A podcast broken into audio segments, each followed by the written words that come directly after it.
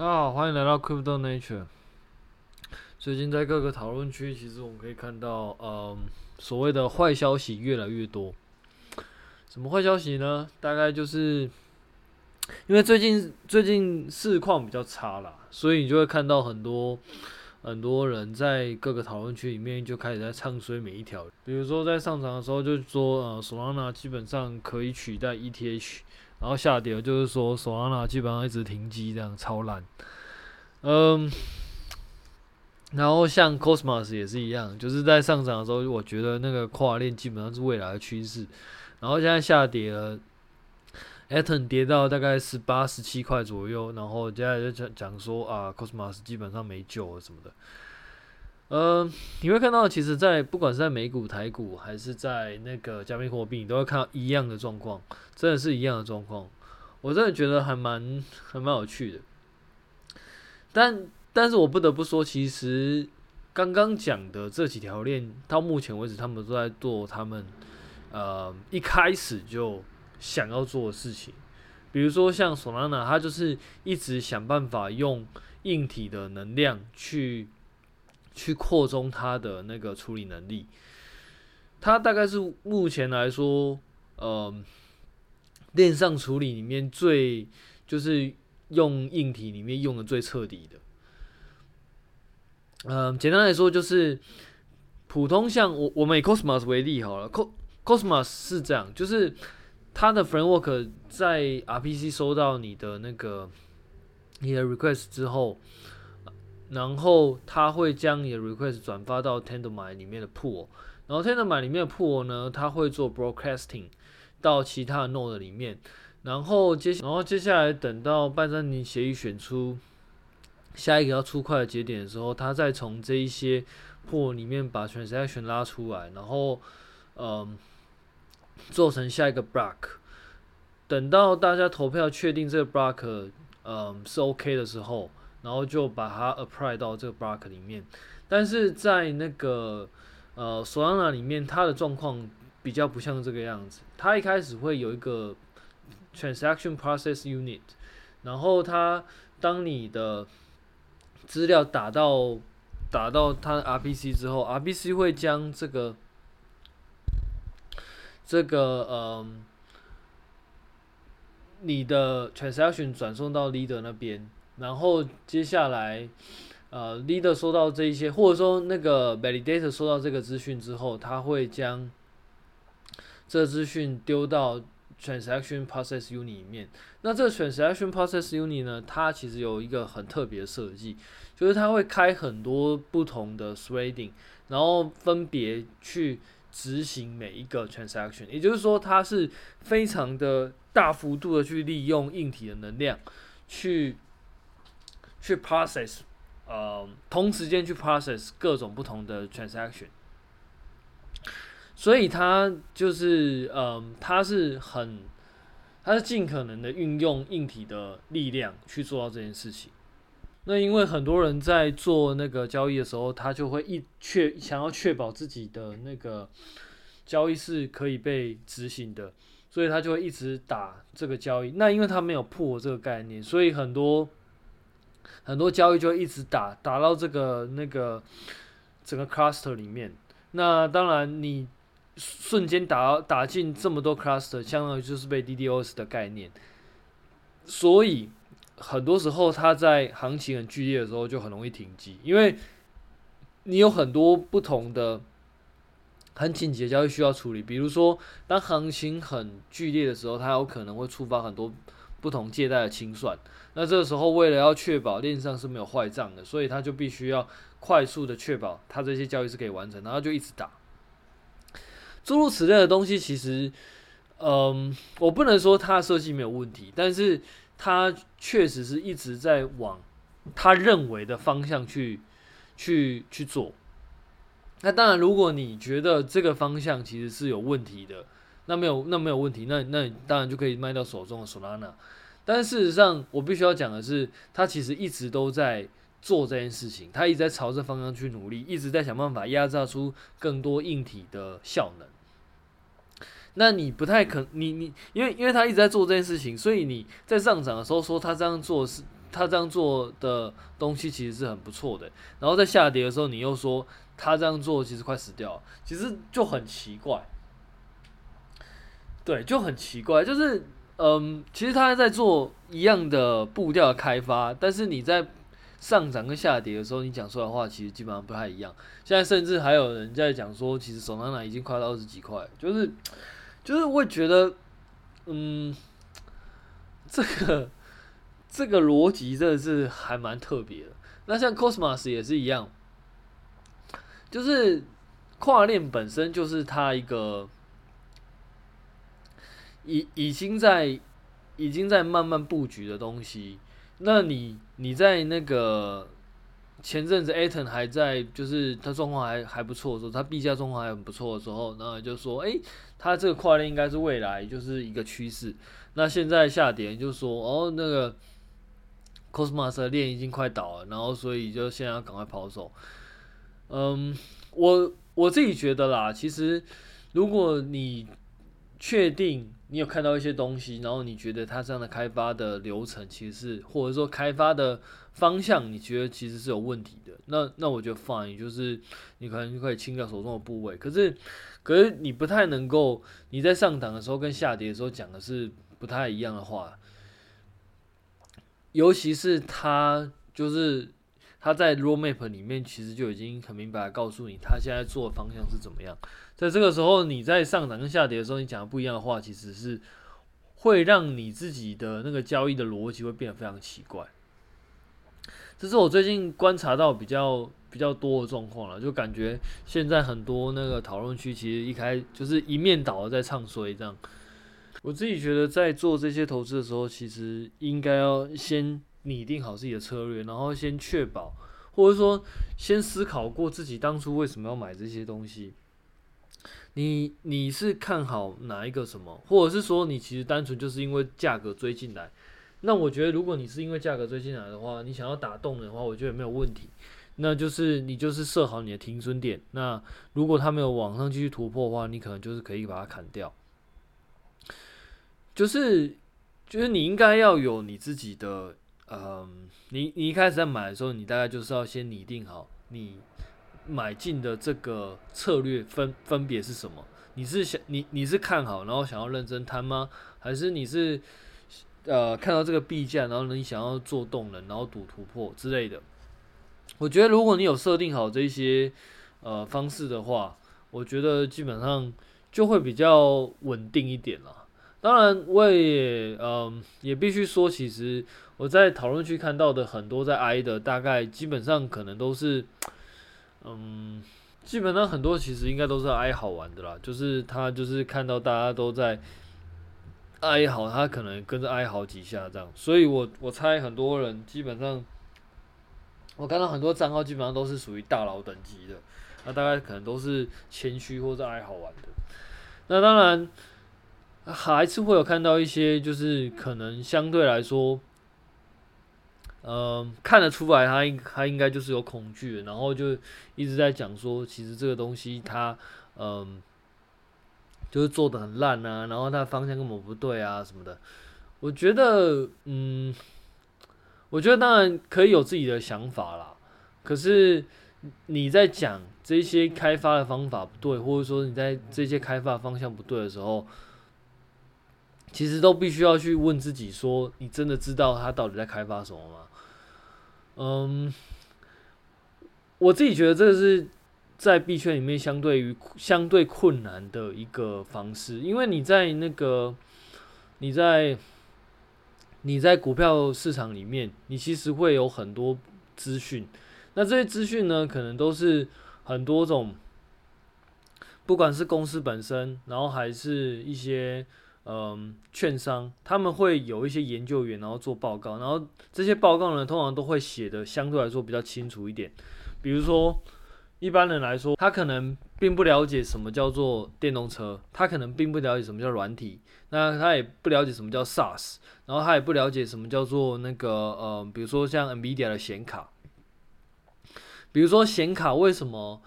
它的原理是什么？比如说，它的显卡计算的方式是什么？它跟 CPU 有什么不一样？它制程有什么不一样？然后甚至我呃像那个电动车来说好了，那个它的软体它到底有什么特别的？那呃未来方式可能会是怎么样？那它如果采用这个软体去开发的话，它会不会会不会有什么困难？基本上一般人就不太可能去了解这些细部的细节。那很多时候都是由研究员或者说其他在业界里面的人去把这些东西写出来，或者说写的比较。用一些比喻，让一些人比较呃平易近人的理解，就像就像我们这个节目一样，我也尽可能的把很多东西把它讲的比较，嗯、讲的可能比较大家可能会比较容易懂了。当当然，我也不知道我我讲的东西到底呃是不是有达到这个效果，但我也是尽可能的把一些技术的东西讲给大家了解。但是毕竟。嗯，在加密货币的这个领域，它还相对来说还是比较少这样的资源。那很多时候，一些部落格他写出来的东西，他可能也没有真的去了解里面扣到底写到底是写什么样子，所以他并不一定真的了解技术到底在干嘛。那这个时候呢，他能够做的其实就是拼凑一些别人写的东西，然后再再照他自己的理解去写出一个。呃，似是而非的东西，那这些似是而非的东西，在经过很多人的不断的宣传，然后到最后，等到第二首、第三首、第四首之后，就变得呃，跟一开始干，跟一开始的东西会有一点，我有一点出入。当然，我也不是说要去 diss 这些人，但只是说，嗯、在币圈很，你很多时候就遇到这样的问题，就是他讲的东西跟目前。软体在开发的方向不见得是一致的，就是他可能被转移过很多种不同的讯息啊，这些资讯再加上市场的波动，就会让很多很多原来并不了解这些资讯的人，然后变得更更情绪化，所以你就会在币圈看到那个波动基本上都是很大的。那这个部分我我只能说这个部分是真的是蛮难的，因为。因为这个是没有办法的事情，毕竟在币圈里面，它需要更多的呃所谓的了解这些 source code 的人，然后去把它转译成一般人能够理解的文章，或者说一般人能够接受的那个的东西，本身就是需要很长的一段时间去做培养。你看，像在券商里面有很多报告，基本上都是。在里面的人，然后或者说他会去采访业界的人，然后把它写出来的东西。那，呃，你在一般股票市场里面，你能够，因为因因为毕竟你在各行各业上班的人本来就很多嘛，所以然后再加上可能在股票操盘的人，你可能本本身就会是这个行业的那个工作相关从业人员。可是，在币圈里面，他呃，相关从业人员目前的比例相对来说又是更少的，所以你就会看到整个市场上的讯息就会变得很奇怪。所以呢，这个就是在一般人在投资币圈的时候，我觉得相对来说真的是比较困难的地方啦。然后其实还有一个点，我觉得也是蛮有趣的，因为目前来说，大部分的公司在挑人的时候，他会根据他的他的所需要的职缺去挑。呃，部分的人，那这个部分的人就会产生一个呃很有趣的现象，就是大家只会找你符合这个职缺里面，尽可能的去呃 fit 这个职位的人。这什么意思呢？比如说我现在要找后端哈，我就是要找那种可能五年经验，然后完全在做后端的人。那找呃完去 fit 这个职位的。的职缺的人其实本身并没有问题，但是它会衍生出另外一个，呃，有趣的现象是，目前来说，很多软体的从业人员，他基本上有太多工具可以使用，比如说像后端，它可能有很多后端 framework，前端有很多前端 framework。那基本上呢，你只要使用这些 framework 的时候，你大概就不太需要，嗯。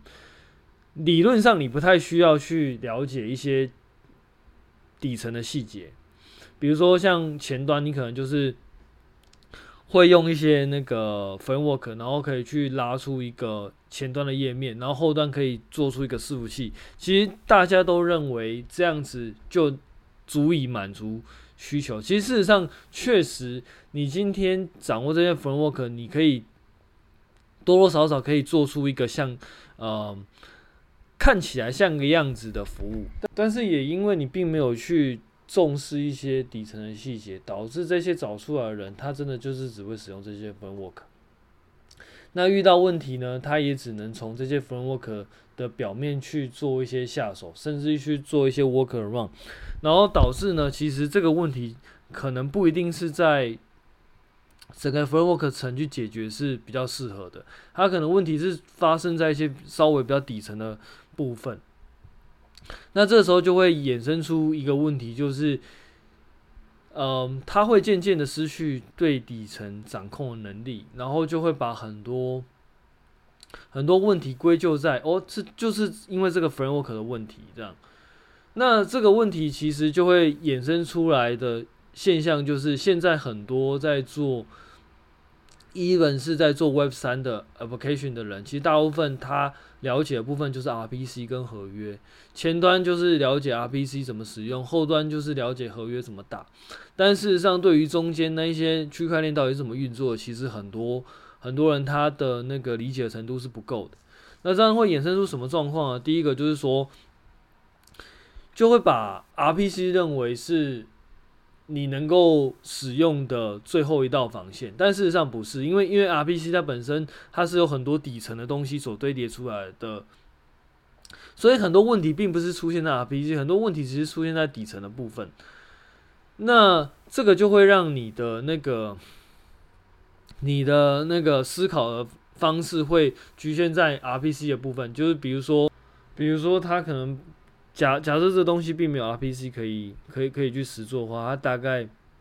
它在开发上可能它就不会，它就不知道应该要怎么办。但但是这样的东西，其实在开发的的过程中，其实是相当危险的，因为你在开发的时候，你不能够把你自己当做一个 user 来看，你必须要有办法去。跳脱 user 的角度，回归到比较工程师的角度去看待，说，诶、你现在测试，你要怎么测？因为，因为很多时候，比如说像我们在开发 OS 的时候，你不见得是有一个 UI UX 可以用的，你你你可能是在那个进 OS 之前就会遇到问题了。那这个时候，你必须要怎么样跟 kernel 去做沟通，怎么样去做 debug，这些东西其实就会是另外一个需要去，呃，需要具备的能力啊。那当然会造成这个现象的也有很多种不同的原因啦。首先，第一个就是说，现代软体分层的那个分的实在是太明显了。比如说像前端、后端，那基本上这两个就是完全不同的那个 software stack。然后像 OS，如果你是做 OS 的部分，然后你是做那个底层 driver，然后你是做 firmware 的，然后你是做 deep learning 的，你是做 data science 的，其实基本上它的 software stack。都已经被归类成不一样的东西，那每一个地方看似都是把它呃完全切开来的，但事实上原先会这样做，只是因为希望大家能够更好的分工。但事实上，很多时候这些东西的底层的原理，其实事实上都是一样的。我们常常在讲说，其实 software stack 基本上就是一直不断的做虚拟化。怎么说呢？我我们以前在硬体的，就是在硬体的时候，比如说在 CPU 跟那个 memory，那因为那个 memory 速度可能相对比较慢，所以就会有 cache，有有 cache 这样的机制存在。那这样子的东西其实到了那个很多收那个 backend 的 service，其实都会有类似的 cache 的这个概念存在。那其实目的就是为了希望。那个你的 Web Server 在提供服务的时候，不要每一次都去 Database 里面捞资料，所以它其实就是一层一层一层这样的不同的虚拟化，然后把每一每一个阶层去把它阶层化出来，然后到最后形成一个服务。所以，如果你没有办法去了解这个服务本身它的那个里面内容以及它的这些细节的话，其实对你在设整个设计上来说就会一个。比较吃亏的地方，因为你没有办法去借鉴底层的东西到底是怎么做的。那这个也反映到一个问题，就是当你今天你一本是在整个呃，比如说你你今天你有一个问题，然后你去问一个所谓的区块链工程师，但是问题是他只了解所谓的合约，然后以及所谓的那 RPC 的部分，其实他给你的东西也不见得是完全是正确的，因为他从他的角度跟真实的问题可能是有一段落差的。那这样子就就像之前。我们在我在那个频道里面，我就看到有人问说，那个，嗯、如果没有，就是如果不是透过 RPC 的话，有没有办法拿到 Node 的 IP 跟 Port？那基本上呢，拿到 IP 跟 Port 这这两个阶段，其实事实上是在那个分别是在 Saki 层跟 IP 层的事情。那 RPC 层呢？RPC 其实是一种 Application 的一个设计的 Style。它它是一个有点像 RESTful API 或者 RPC API 的一个 API 设计的的规范。那所以基本上他就算没有他，他其实底下的那个 protocol 他都能够拿到 IP 跟跟 port。像这样子的东西就会让很多原本你应该是可以了解这个问题，然后你变成会去否定他的一个呃。讲法跟概念，因为因为跟你所知的东西，它其实是有冲突的。那这样的话，就会让很多所谓的区块链工程师写出来的文章也是变得很奇怪。但是这件事情大概后后续大概就只能靠时间来来弥补。但是我觉得在那个分工所造成的这个问题，它大概也是很难用时间来弥补，因为因为现在大概大家分工只会越来越细。也就是说，弄合约的大概不会去弄到链的部分，然后链弄链的部分大概也不会去了解到什么叫做那个网络的部分，然后网络的部分呢，大概他也不一定会去 touch 到 OS 的部分。那呃，他每每一样工作，他都把那个他的 stake 把它切开，到时候就会变成是像刚刚讲的那个状况。今你今天发生一个问题，它可能是。它可能不一定是在你这个 label，它可能是在很多不同层级里面综合起来所发生一个问题。但是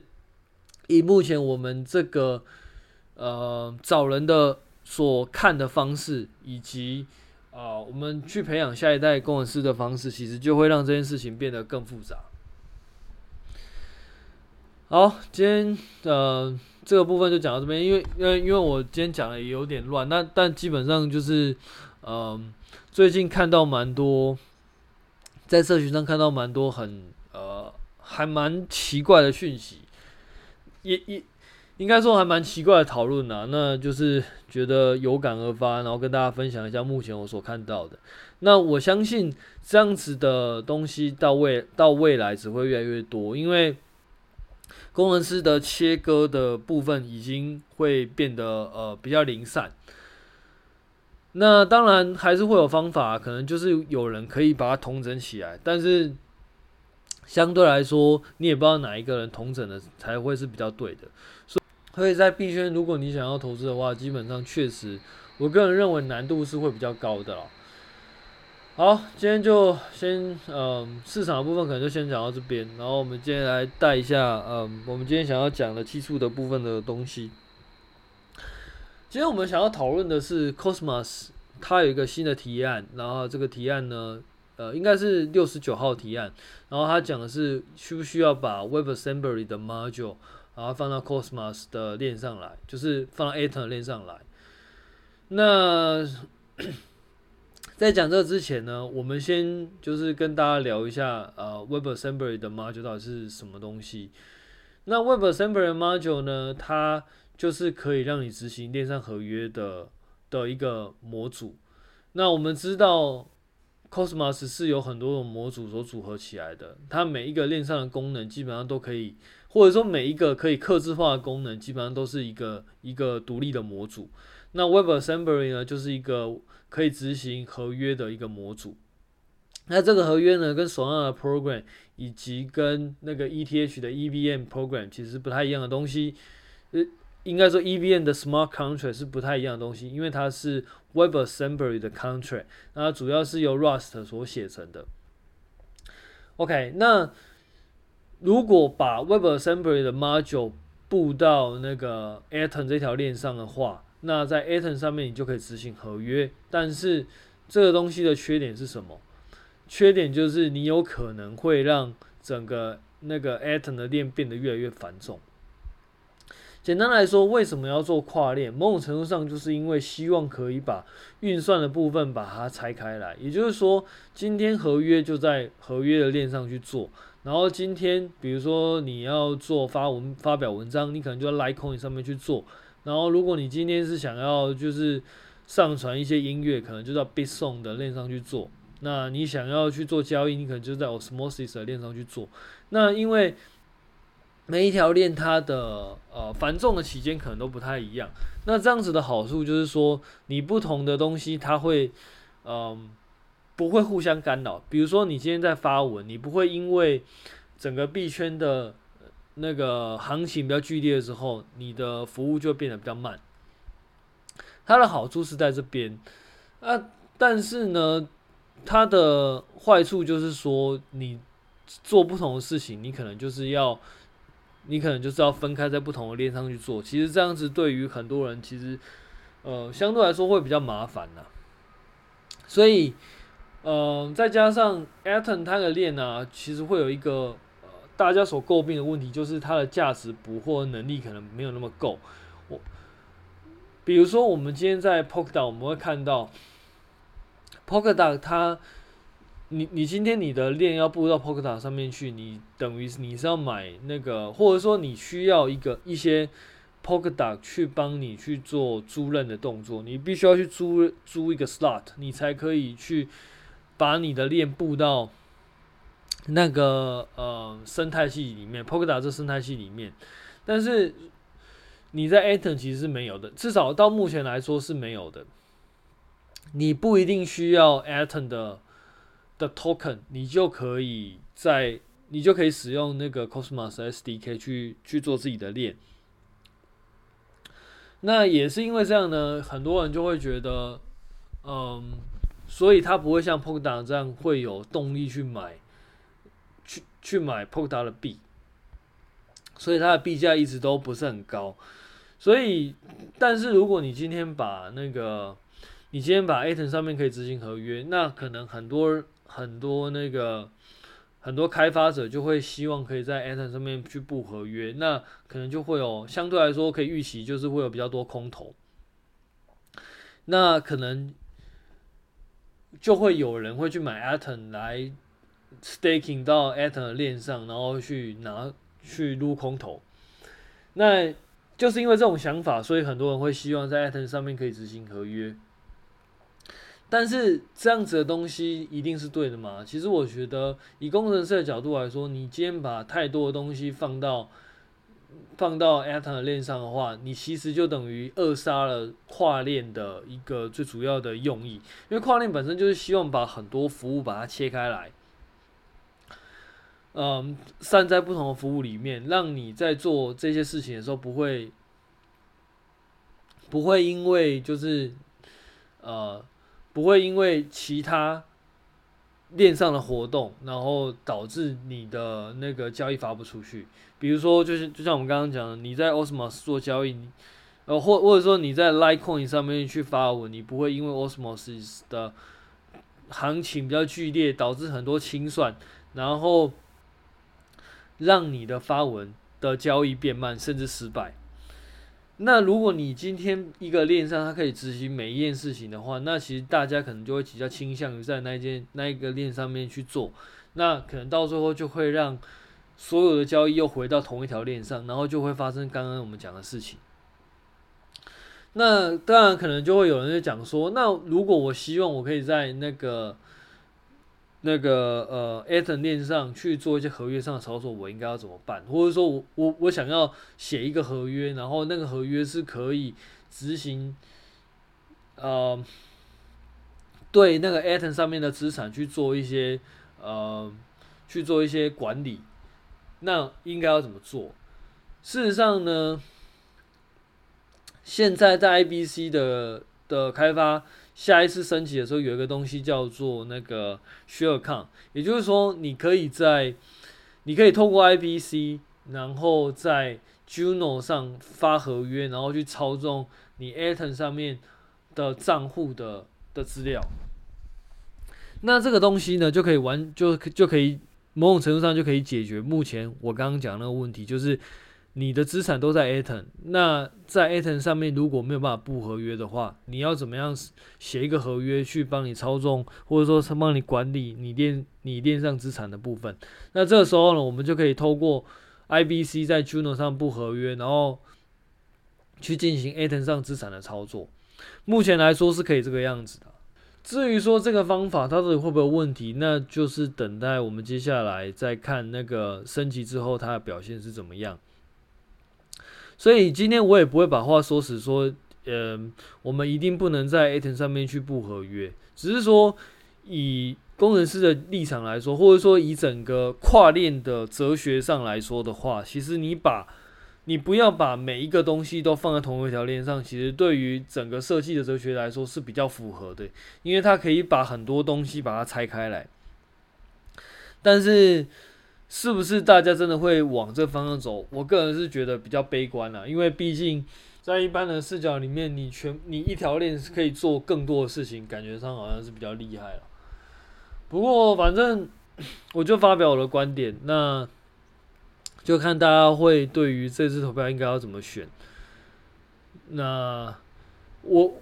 我自己觉得其实也不用。对于结果看得太重了，因为因为事实上到最后假假设说今天大家都希望在那个 Atom 上面去布合约，那也真的通过，那到时候就会有开始有有开发者想要在 Atom 上面布合约，然后一旦你在 Atom 上面布合约之后，你可能就会发现刚刚讲问题就会发就就会出现，你可能你的 Gas fee 可能就会开始飙高，然后你可能你的东西就会开始你的交易就会开始变慢。那这个时候呢，假设有一个开发者，他同时间布同一个同一个合约，一个布在 Aton 里面，一个布在 Juno 里面。那你在 Juno 可能因为相对来说它的处理的东西比较单纯，所以它速度上可能会比较快一点，但不一定，可能像，可是它可能真的会比较快一点。那你在 Atom 呢，可能因为有太多东西同时间它必须要处理，然后它的 throughput 可能不到那个程度，所以导致呢它的速度就比较慢。这时候呢你会选择哪一个？你可能就会开始会往 Juno 的方向去走。所以呢，我自己并不是非常的悲观看待这件事情。我觉得到最后还是会以市场市场的机制去做怎么选择啦。但是以工程师的立场来说，我还是觉得其实大家把每一个服务把它分开在不同的链，其实对于整个链上的设计也好，对于整个那个大家的使用。的那个体验来说，我觉得相对来说都会是比较比较好的，因为在这状况下，理论上来说，你比较不会因为有行情剧烈的时候，你的交易就会卡死。OK，那我们今天就讲到这边了，我们下期再见，拜拜。